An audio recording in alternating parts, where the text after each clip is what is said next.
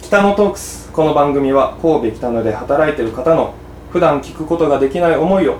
音声を通じてさまざまな人に聞いていただき違う目線で北野という街の魅力を知っていただこうという番組です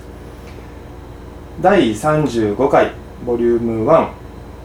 今回はバー岩田さんを紹介しますバー岩田の岩田聡さんですよろしくお願いしますよろしくお願いします。えー、っとですねそのバーって普段あんまり来たことないんですけど、あはい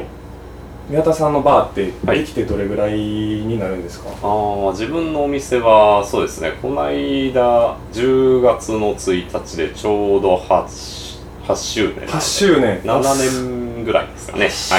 年かはい8年結構神戸ってバー多いじゃないですかあそうですね。はい。かなり競合してると思うんですけどあー8年ってすごいですおめでとういございやあまりすがとうございます。はい、いやいや、でもあれですよ、バーに関してはね、はいあの死ぬまで働くの世界なんで、あはーほんい。まですかはい、もうえー80、90まで頑張らんとかもしれないですね。あでも結構そういう年齢の方もいたりとかああ、そうですされね。ますもんねはい、特に地方の方だとはいそういう方多くて、うんまあ、神戸でもやはり70とか、うんうんはい、それぐらいまでやってる方はかなり多いと思います、えーはい、で結構岩田さん自身もバーどっか飲みに行かれたりとかするああよく行きますねはいどうですかそのやっぱコンセプトっていろいろお店によって違うと思うんですけああど、はい岩田さんのバーのコンセプトってどういうああそうですね今のところ現時点ですと、はいあのウイスキーバーですねあー完璧なるはい確かにウイスキーがずらーって並んでる棚ね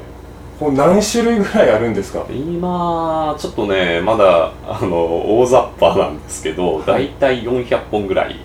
400本、はい400本もはいすごっ、まあこのスペースで400本は結構頭おかしいって言われますけあど本当ですか じゃあ結構ウイスキーがお好きな方が飲みに来られることが多いあそうですねうはいーんなんかウイスキーって本当いろんな種類があるんですけどざっくり教えていただけますどういう種類があるのかっていうの一応あのウイスキーはですね、まあ、メインなところで言うとあの5大ウイスキーっていうのがありまして、はい、えーまあ、5大ウイスキーといっても5カ国なんですうん5つの国で、えーまあ、一番有名なのが、まあ、スコッチウイスキーですねスコットランドのスコッチウイスキーで,、で次があのアイルランドのアイリッシュウイスキーでアメリカのバーボンウイスキーで、えーカナダのカナディアンウイスキー、うんうんで日本のジャパニーズウイスキーが入りますね、一応日本入るんですよ、日本も入ってるんですね 入ってます入ってます、へーはい日本ってウイスキーの文化あまりイメージはあなあいん一応そうですねあのなんていうんですかあの何年前だもう5年ぐらい前になると思うんですけれども、うんあの NHK の朝ドラでやってたマッサンですね、はいああれがもう日本のウイスキーの,、あのの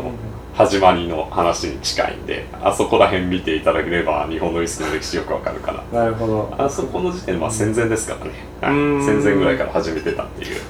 感じにはっなてりまこすとはなんもう長いですよね戦前からはい、もっとまああれですねあの山崎とかに関してはもっと古いはずなんで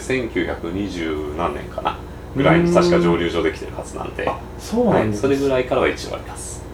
一番最初の蒸留所とかってあるんですかその、はい現在一番長いあー一続番く長いところですかそれは日本に関してですいや世界で世界で、はいああ世界だとえー、どこになるかなまあ一応スコットランドになりますかねうんただまあ一応あのー結構曖昧ではい発祥とか、あ一応スコットランドかアイルランドかみたいな感じにはなるんですけどそこがまたですねあの文献がすげえ昔は適当み たいであの自分の方が発祥だってずっと喧嘩してるんで すよあそんな俺感じの方が先だ俺の方が先だってずっと言ってるんですよはいはいはい大体1700年代とかえ確か1800年代とか、まあ、うんうんうん1700年代かなもっと昔になんか文献があるみたいな話もあるんですけど、えーはいまあ、そのもう時はでもあの今のウイスキーみたいな形じゃなくてあの樽に詰めるってことをしてなかったんですあそうなんですか、えなのー、であの透明な液体をガブガブ飲んでたみたいな じゃあ本当ススピリッツ系ですよねあウそうォでッすカねとかそういう感じのものをウイスキーとしてあ飲んでたという親かしんでたってことですか、そういうことですへねーはい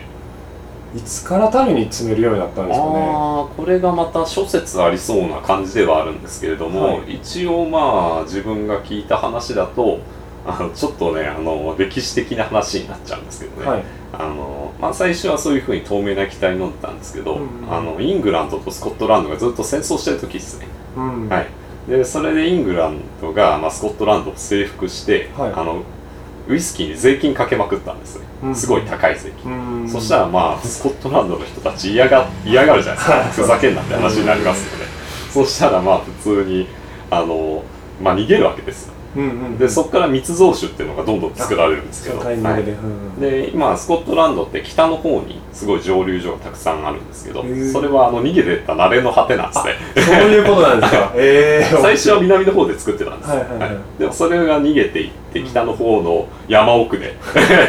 作るみたいな作るようになったっていう、でそこからあのやっぱり追っかけてくるんですね、まあうんうんこの国のねあの全員と一緒にそうですね追っかけて、はい追っかけてくるんですよでいや作ってないよっていうために、うんじゃあどこかに隠さなきゃいけないあそうですよねじゃあ樽の中に隠しとこうみたいなええあ樽に詰めてやろうっていうことで詰めて隠しとこうってなるうんでずっと隠しといたらあれなんか色ついてうまくなってねえかみたいなっ そうていう感じらしいです偶然できたっていうあそうですねうんはいそれから あでもなんかいろいろやっぱ歴史があるんですよねこうやってそうウイですねスキーなんてで、はいウイスキーあそうか樽の色がこのブラウンだあったそうりでっすてねいう色になってるってことなんですねまあそれぞれ樽の特徴でも色変わるんですけど、うんまあこの色がつくっていうのはやっぱり樽の熟成のイルン色素ですねはいなるほどもう何年十何年ものとか二い十何年ものとかいっぱいあると思うんですけど、はいそれってどんどんやっぱり色濃くなっていくんですかああまあ基本的にはうんただあの本当にあの樽の種類によっては、はいそこまで色つかないものなんですねそうはなんいだ、ゴールド的な、うんあはーい、色とかもあれば、もう醤油みたいなね、 そんな色になるやつもあります。へはい、じゃあ樽の香り樽にもよるし、はい年数にもよるっていうあ、そうですね。はい、話なんですか、そういう感じになりますね。はめい。ちゃめちゃ奥深いですねこの奥深さは10分どころじゃお届けできないんですけどはい。 まあそろそろ時間も もう自分出すんですかもう10分ほど経ってしまうので まあ1分でその話いっぱい聞けないと思うんではい また次週に持っていきたいと思いますありがとうございますいえいえ、ありがとうございます。